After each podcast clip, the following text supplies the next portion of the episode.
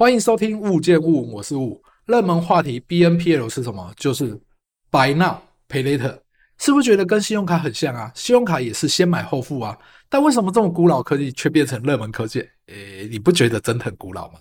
但很多大公司却纷纷要进入，例如美国的科技龙头亚马逊、苹果，台湾的 P C O 到底 BNPL 跟信用卡有什么差别呢？我们先来聊聊信用卡。信用卡办卡其实很不方便，一开始可能是拿家人的副卡。因为刚出社会，没有薪资证明、财产证明，办卡真的很不容易办过。除非你一开始就有财产证明的人，那应该是少数了。大部分人一开始不会有财产证明的。那信用卡到底赚什么呢？每刷一次信用卡，银行会向你消费的商家收取一趴至两趴不等的交易手续费。除此之外，若你当期没有把该月的信用卡费用全额缴清，银行也会向你收取为期长余额循环信用利息。有的会讲说，我缴最低就好了，但是缴了最低，其实你还是会被收循环利息的。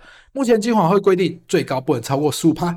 如果你不小心逾期未缴超过一千元，就是你的逾期的那个金额超过一千元，银行也会加收一笔三百元的逾期滞纳金。这些都是发卡银行收收入。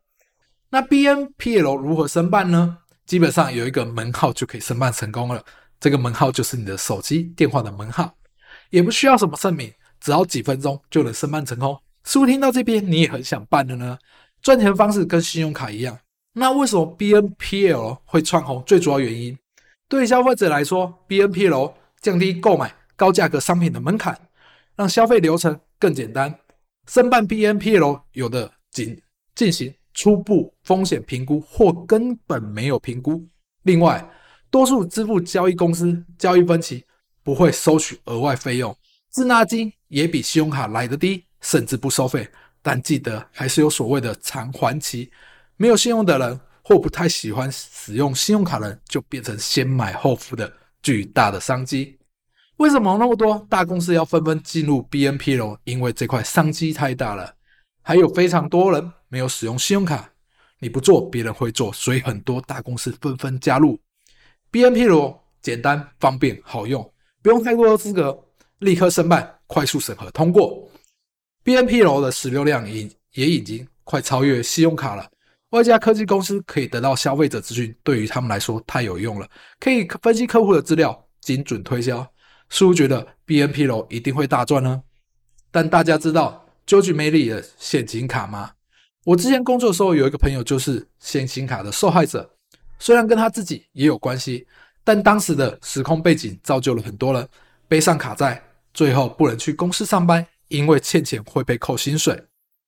这些人公司也不太愿意用，到最后就会去做现领的，或是薪水不会经过银行的。最后我这朋友协商后只还了本金，不然光那循环利息就变成几百万，根本就还不起了。现金卡也是先享用后付款，慢慢的还，有没有感觉跟 BNPL 很像？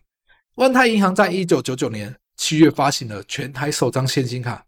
许多银行也开始学习万泰银行竞相发卡，上到了下至学生。当时人手三四张现金卡或者信用卡并不稀奇。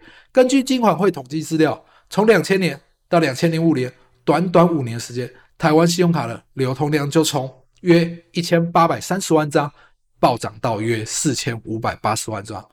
使用过现金卡也有约三百八十万张，其中万泰银行更一度创下。一百二十万张的发卡量，而至今二零二二年一月，信用卡有效卡数约三千三百九十七万张，你就可以知道当初有多火热。当时台湾的卡债风暴时间，短短从二零零五年至二零零七年三年间，台湾银行倒闭了会不会并购了就有十家了。BNPL 会不会跟现金卡一样，每个人办了不同的公司，过度消费，然后造成风暴呢？先享受后付款真的很开心，但如果还不出来的时候，这可能就是一个噩梦了。今天就聊到这里了，拜拜。